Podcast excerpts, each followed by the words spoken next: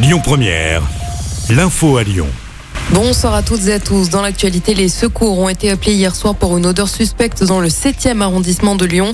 Une fuite fermée de gaz a été détectée vers 19h rue André Bollier. 30 sapeurs-pompiers ont été mobilisés. Des agents de GRDF sont également intervenus pour creuser et ainsi accéder à la canalisation percée.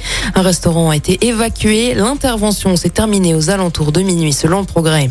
Une vente aux enchères atypique se déroule aujourd'hui à Lyon et Marseille. Tous les biens proviennent de saisies et de confiscations issues d'actes criminels ou délictuels.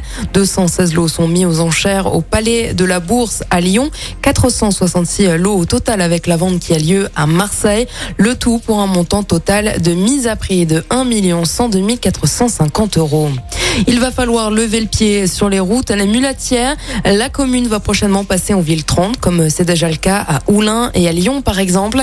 La mesure doit entrer en vigueur avant la fin du mois d'octobre. 15 communes de la métropole de Lyon devraient passer à 30 km heure d'ici la fin de l'année. Un nouveau programme lancé à Confluence, Conflu Move, initié par le pôle de commerce et de loisirs Confluence. Il a pour objectif d'inciter les visiteurs à préférer des modes de transport plus respectueux de l'environnement que la voiture.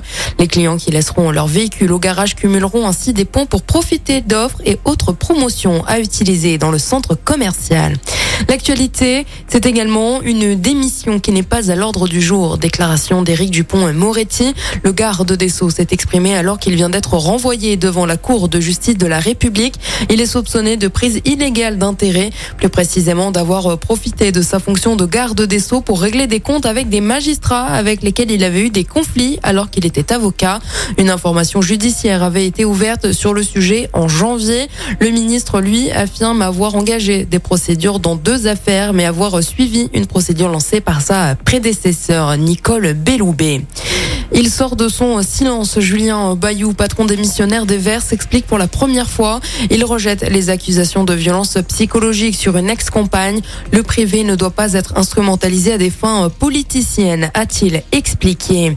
Paris va boycotter la Coupe du Monde de foot du Qatar, comme Villeurbanne, Lille, Strasbourg, Marseille, entre autres. La mairie de Paris annonce à son tour qu'elle n'installera pas d'écran géant pour suivre les matchs de l'équipe de France lors de la Coupe du Monde. La mairie a justifié cette décision par les conditions de l'organisation de cette Coupe du Monde, tant sur l'aspect environnemental que social. C'est la semaine bleue, la semaine nationale des personnes âgées. De nombreuses activités sont organisées sur tout le territoire de la métropole de Lyon.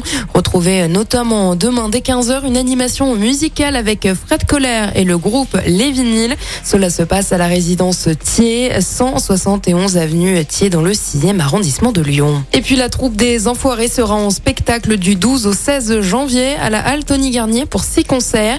La billetterie ouvrira le 18 octobre prochain à 9h en magasin et à 10h sur Internet. Et Dépêche Mode se produira au groupe Ama Stadium le 4 juillet 2023. Les places pour le Memento Moritour seront mises en vente dès le mardi 11 octobre à 10h.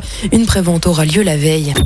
Écoutez votre radio Lyon Première en direct sur l'application Lyon Première, lyonpremière.fr et bien sûr à Lyon sur 90.2 FM et en DAB+. Lyon Première